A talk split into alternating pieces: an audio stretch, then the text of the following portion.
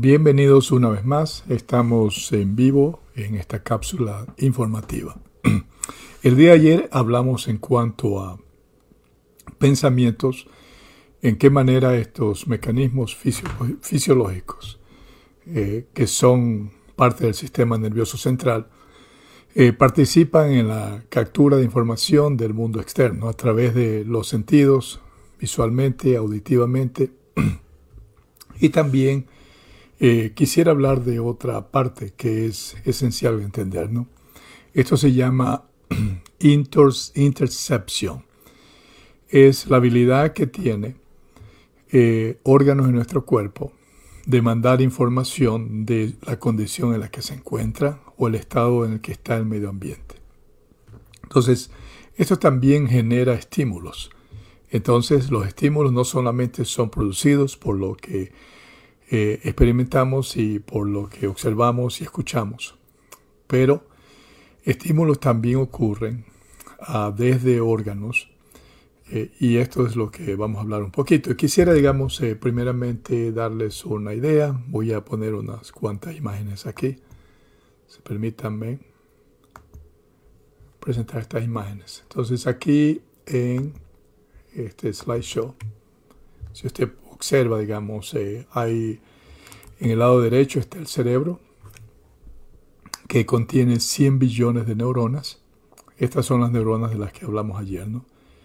Eh, son células especializadas que producen químicos, que se comunican entre ellas, que capturan información, ah, que envían mensajes al cuerpo para indicarle la condición del mundo externo o que reciben mensajes desde el cuerpo para saber la condición interna en la que se encuentra.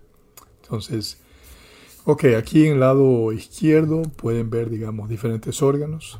Tenemos como 70 trillones de células. Están, células están agrupadas en diferentes tipos de órganos. Y estos órganos tienen eh, tejidos eh, que son hechos de células especializados que llevan ciertas funciones.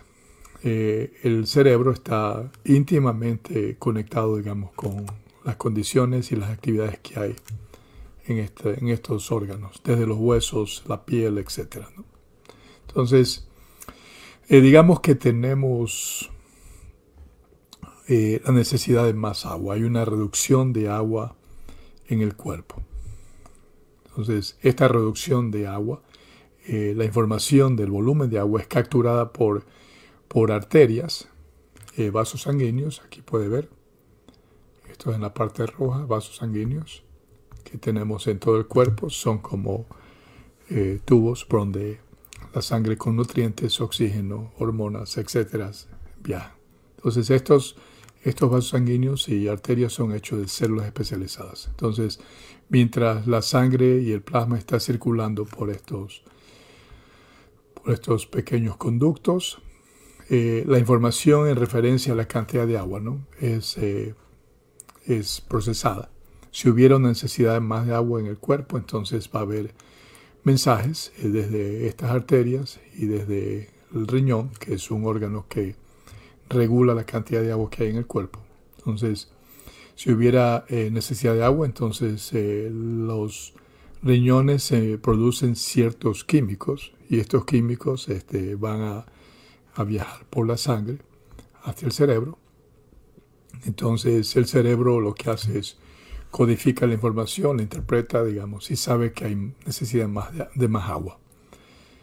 Entonces si ya tenemos por ejemplo, como jóvenes, niños, ya tenemos información grabada en referencia, digamos, a,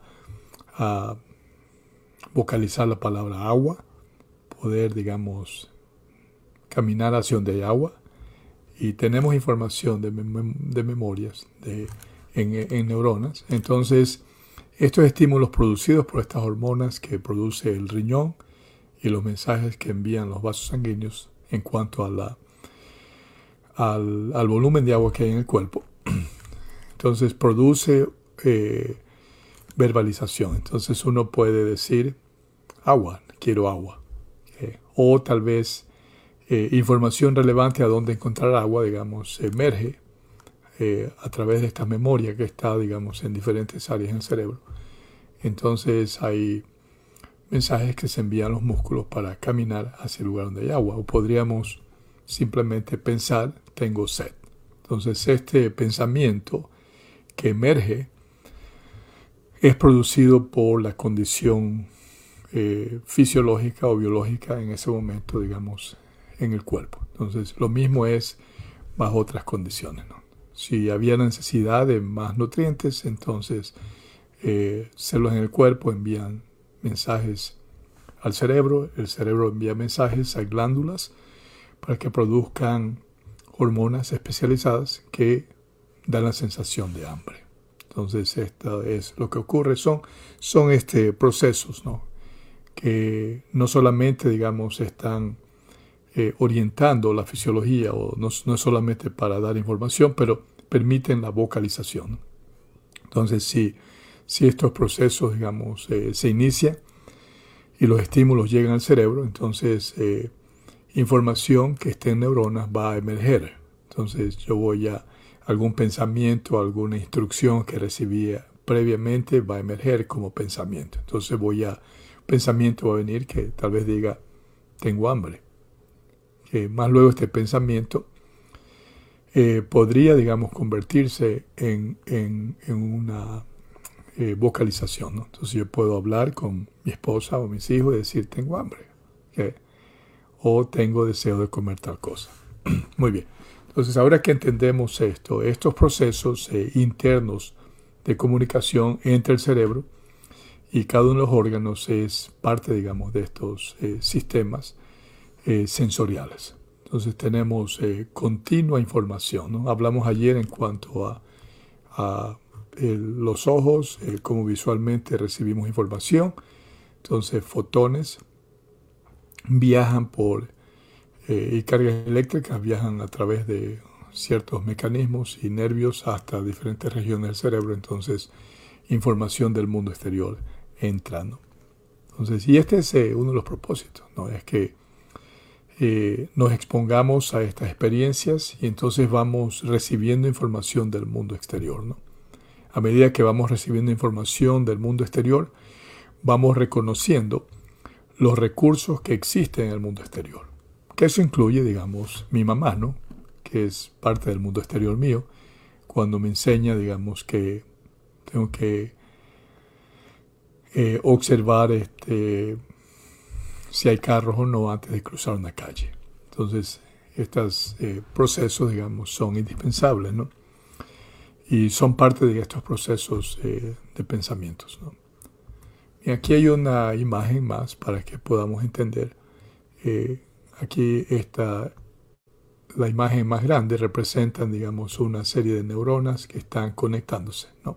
Estas son las células especializadas, neuronas, eh, que contiene el cerebro. Aquí hay una imagen de una persona y el cerebro con como, como 100 billones de neuronas. Entonces, estos información a neuronas llegan a través de, de receptores que reciben información del mundo exterior y también este, receptores que envían o, reciben información del cerebro desde órganos hasta el cerebro. Entonces, los procesos de, información son grabados, eh, no, necesariamente como el color o la forma específica, pero esto es eh, prácticamente codificado como, como con cargas eléctricas, ¿no? con químicos. Entonces, la información que y la actividad que haya una neurona en referencia a información que pertinente a algún tema en particular va a estar eh, más activa mientras el enfoque del individuo está en eso. Entonces, si yo estoy constantemente pensando ¿no? que estoy enfermo, y esto es lo que consume la mayor parte de mi atención, entonces el enfoque mío. Entonces va a haber una activación de neuronas a través de diferentes regiones del cerebro, lo que hace que esta activación refuerce más y más la información. Entonces eh, va a haber una mayor cantidad de disparos eléctricos, es decir, conexiones. ¿no? Como puede ver, este es un ejemplo de cómo una neurona se conecta con otra, que tiene información que es relevante al pensamiento que he introducido o al pensamiento que estoy repitiendo. Entonces, esta repetición constante de pensamientos eh, produce un refuerzo, activación de ciertos eh, eh, procesos genéticos y la producción de ciertas proteínas que van a iniciar, digamos, cambios. ¿no? Van a iniciar cambios en la estructura del cerebro. Y pues estos cambios internos, digamos, también producen la formación de más extensiones neurales, es decir, eh, fuera del cuerpo de la neurona hay estas extensiones llamadas axón y también otros terminales en el otro lado de la neurona llamadas dendritas. Entonces, por el lado de las dendritas, una axón se comunica con otra neurona y pues mensajes, digamos, se reciben en esta manera, ¿no? Entonces, cuando reforzamos un pensamiento, eh, activación genética, que va a hacer cambios en, en la estructura del cerebro porque va a haber una mayor cantidad de estas ramas produciéndose. Entonces, estas ramas que se producen refuerzan, refuerzan, digamos, el, la información y produce circuitos neurales que hace que haya un comportamiento eh, más acentuado frente a ese enfoque que tenemos con el pensamiento que estamos entreteniendo. Entonces, esto es lo que se llama circuitos y mapas neurales. Aquí podemos ver, digamos, una idea más clara. Este es un pequeño ejemplo, ¿no? Naturalmente, digamos, las neuronas aquí están este, magnificadas, ¿no? Porque los tamaños son microscópicos. Pero nos da una idea de cómo continua activación, ¿no? Como puede ver, digamos, neuronas se comunican a larga distancia porque algunos de estos axones son largos. Aquí vemos, ¿no? Algunas dendritas, digamos, se comunican con diferentes regiones entonces, esto es lo que crea la estructura neural, ¿no? Es lo que le llamamos eh, la, la materia, digamos, gris, ¿no? Luego tenemos materia blanca, que sería, digamos, la composición de neuronas. Entonces, siempre va a haber, digamos, mayor cantidad de estas ramificaciones. Y entonces, cuando vemos un comportamiento, por ejemplo, un deportista, ¿no? Que practica X deporte, básquetbol, entonces el básquetbol incluye, digamos, eh, producción de memoria, ¿no? Entonces a través de eh, la práctica y el enfoque, eh, mientras los movimientos ocurren o, la, o el proceso de la práctica, las neuronas del cerebro están creando más y más dendritas, ¿no? Y hay más y más conexiones dentro de un número determinado de, de neuronas que hacen posible, digamos, que la eficiencia de este deportista, digamos, se incrementa. Entonces, el deportista puede lanzar la pelota desde eh, a los tres puntos o dos puntos o puede tener movimientos extraordinarios con la pelota. Entonces, aunque esto, digamos, parece simple, es muy complejo, ¿no? Porque no es solamente físico. El deportista que por lo regular es exitoso eh, sabe mantener el enfoque, eh, mantiene la atención y tiene una proyección, sobre lo que quiere lograr en el futuro. Entonces, eh, se da cuenta de los errores que está teniendo y está dispuesto a ser guiado por su coach. Eh, continúa con prácticas y acepta, digamos, también los errores eh, y los utiliza, digamos, para mejorarse. Entonces, estos son los procesos en la formación de estos circuitos neurales. lo mismo es con el estudio de alguna materia, ¿no? O aprender cómo cómo hacer una receta, ¿no? O en el caso de nuestros pensamientos que están asociados, digamos, con, con las relaciones que tenemos con los demás. Entonces, pensamientos tienen una influencia muy grande sobre la salud. Y la calidad y el tipo de pensamientos van a determinar, digamos, específicamente en qué manera la salud puede, digamos, alterarse o puede mejorarse. Para un deportista que, que tiene regulación de sus emociones, eh, desde el punto de vista, digamos, eh, eh, emociones menos placenteras. Si comete errores, por lo regular, digamos, tiene una buena coordinación de, sus movimientos y aparte de eso, crea circuitos neurales que lo hace posible controlarse, controlar, digamos, sus emociones y trabajar en equipo, ¿no? un deportista que carece de estas facultades porque hay otro enfoque, hay, otro tipo, digamos, de, de uh, propósitos dentro de sus deseos de tener éxito, eh, podría tener ciertas alteraciones y, limitar, digamos, las posibilidades de éxito. Ok, hablamos temprano de esta área que es la interceptores. Como dije, eh, no solamente el mundo externo manda mensajes al cerebro, pero también el mundo interno. ¿no? Y esto es importante porque podemos identificar si hay un problema por alguna de las sensaciones que vienen. Por ejemplo, si hubiera eh, como algo que no debo comer, entonces se va a producir una inmediata respuesta a estos excesos o estos tóxicos o químicos que eran parte de la comida que comí. O tal vez si fue abundante comida o fue comida en los tiempos incorrectos, como tarde. Entonces se produce inflamación. La inflamación es la respuesta del cuerpo. Entonces estos eh, tejidos que eh, están en contacto con estos químicos o este exceso de alimentos o, o este eh, he roto el ritmo no estoy comiendo muy tarde, entonces inflamación se va a producir. Entonces, ¿qué ocurre, digamos, eh, cuando estos cambios y respuestas ocurren? Inmediatamente va un mensaje al cerebro. Entonces vamos a saber que hay un problema. Eh, la respuesta también se puede verbalizar. Si tengo información ya, porque soy una persona joven, adulto o un niño, en cuanto a las sensaciones de dolor, voy a expresarlo, ¿no? Tengo dolor, me molesta, siento inflamación. Entonces estos eh, ah, sensaciones que hay, digamos, ayudan a que la persona pueda eh, entender, digamos, no solamente la sensación de dolor, pero también lo que causó el dolor. Entonces la persona puede, digamos, evaluar su comportamiento y tal vez, digamos, darse cuenta que sus malas decisiones produjeron el problema. Entonces, estos eh, procesos de intersectores, es decir, comunicación entre el cerebro y órganos, son vitales también para, para poder eh, evaluar nuestro estilo de vida. Ahora, si, si, no entendemos bien lo que está pasando, podríamos eh, naturalmente no darnos cuenta de que el comportamiento que tuvimos es el que produjo esa inflamación.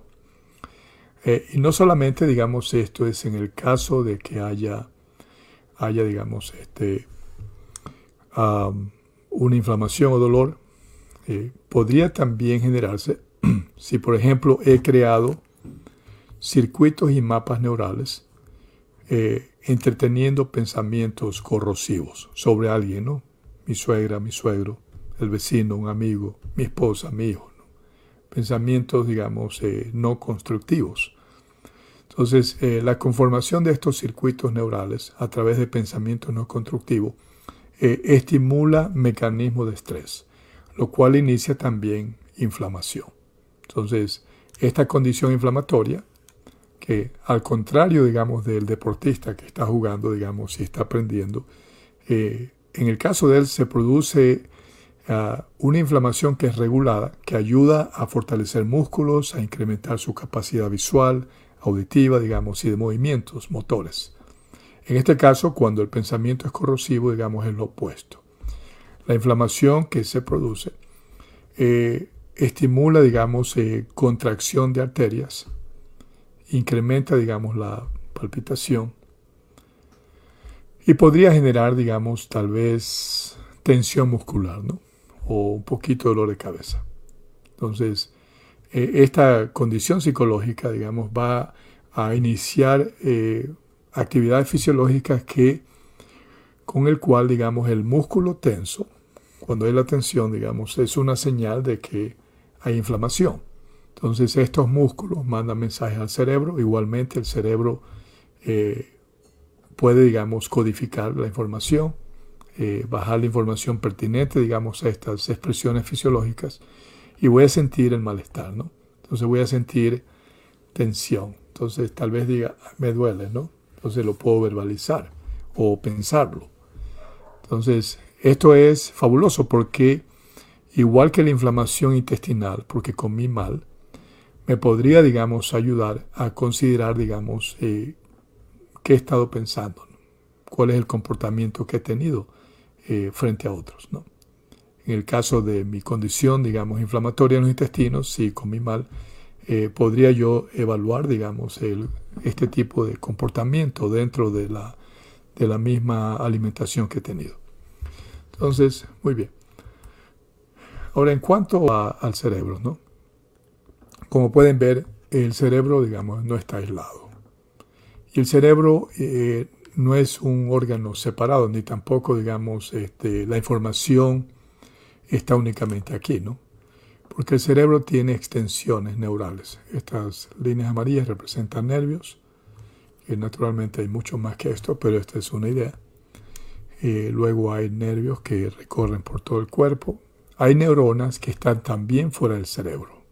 Entonces tenemos neuronas no solamente aquí, hay neuronas, eh, están en terminales en los intestinos, tenemos también receptores neurales eh, en otras regiones en el, cuerpo. Y estas neuronas no están aisladas, están eh, completamente conectadas al cerebro.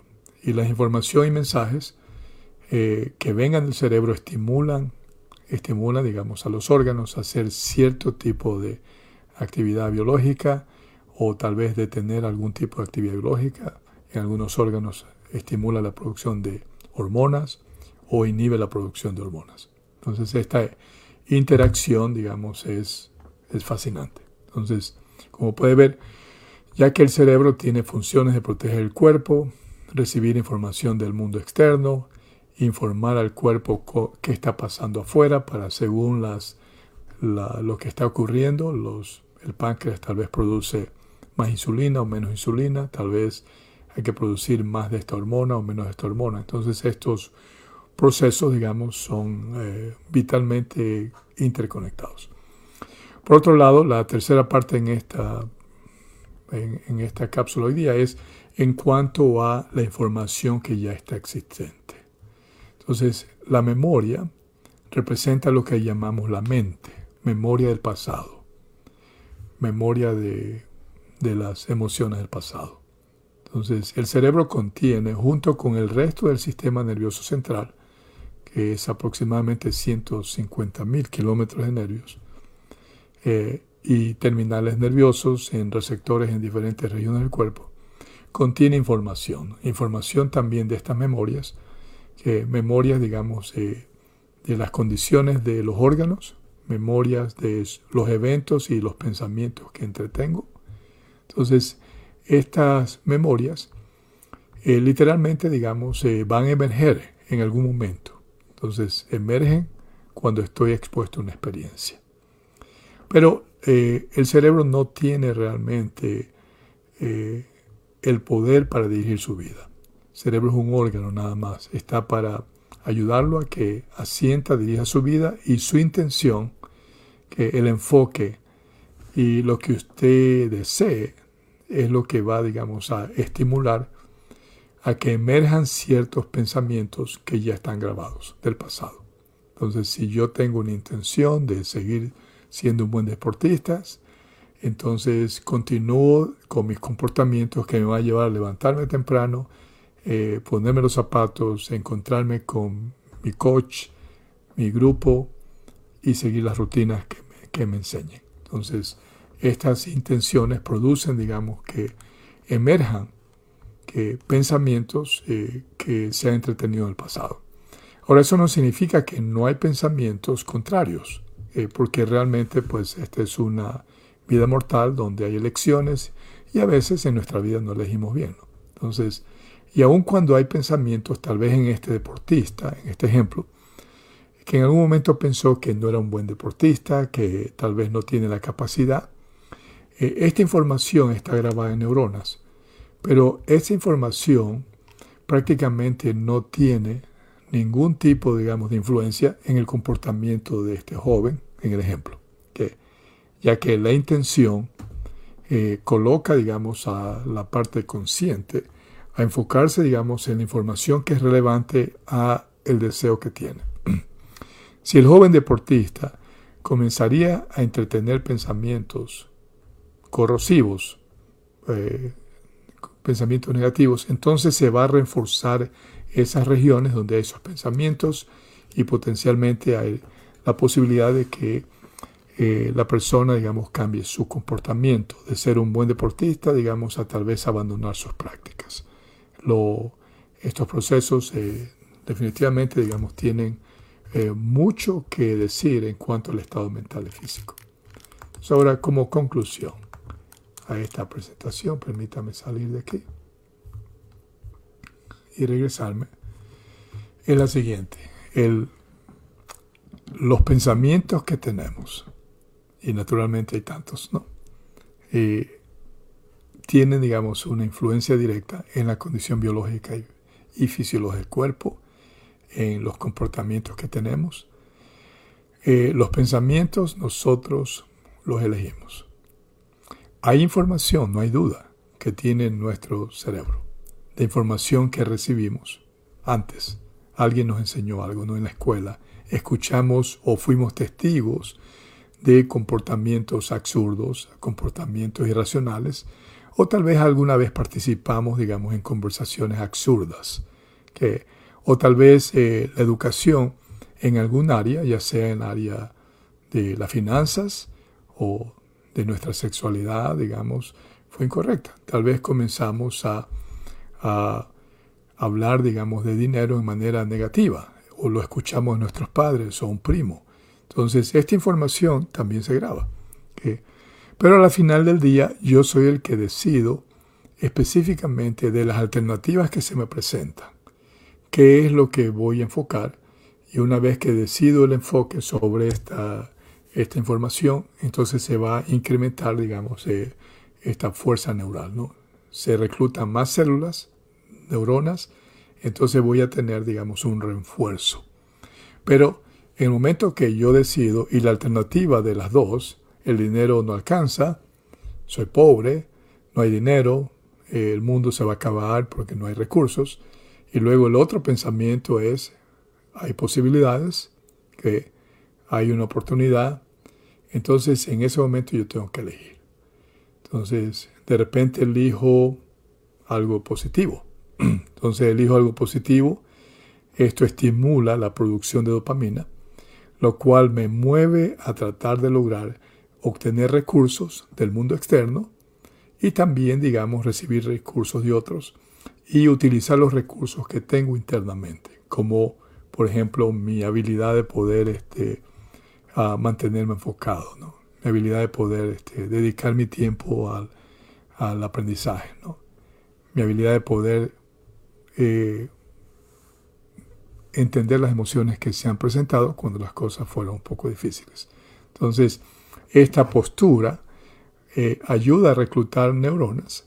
Entonces, día con día, día con día, digamos, se refuerza esto. Entonces, la información que recibí, por ejemplo, si fue de mis padres, de que somos pobres, nunca tenemos dinero, entonces la información está aquí todavía en neuronas, pero no hay, las conexiones se disminuyen.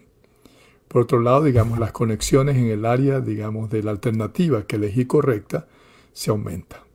Ahora, ¿cuál es la diferencia, digamos, entre, entre enfocar mi atención en entre lo uno y lo otro? Entonces, en lo que se refiere a pensamientos constructivos, entonces va a haber más dopamina, va a haber más serotonina, va a haber un balance en la producción hormonal. Eh, por otro lado, si elijo, digamos, los pensamientos que son corrosivos, eh, negativos, se aumenta la cantidad de conexiones neurales, eh, se reduce, se activa el mecanismo de estrés. Entonces va a haber más cortisol, lo que produce inflamación. Eh, esto no solamente en el cerebro, pero en algunas regiones del cuerpo. eventualmente alguna disfunción en algún mecanismo va a iniciarse después de unos meses o años, que puede ser inmune, podría afectarse el sistema metabólico y elevarse la presión, podría haber problemas cardiovasculares o terminar con diabetes o sobrepeso o obesidad. O tal vez otros sistemas pueden afectarse, hormonales, puede, digamos, haber problemas en el sueño, porque ese es un problema hormonal, el cerebro produce hormonas que nos ayuda a dormir profundo.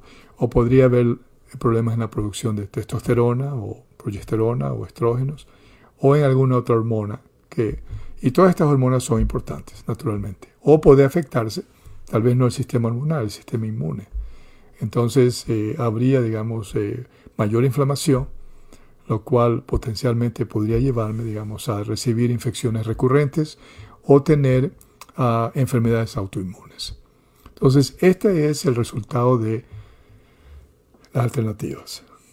Elijo que mantenerme, digamos, en, entreteniendo estos pensamientos negativos, va a haber una mayor cantidad de reclutamiento de células en el cerebro que va a activar mecanismos de estrés. Eh, o si elijo pensamientos constructivos, eh, se produce dopamina, serotonina y el progreso continúa. En este caso, no solamente daño mi cuerpo, pero también afecto, digamos, mi estado mental. El progreso es interferido y las aspiraciones y metas comienzan a afectarse, lo cual produce también daños hormonales y conduce, digamos, a comportamientos irracionales, con lo cual afectamos la relación entre nuestras familias, entre personas en el trabajo.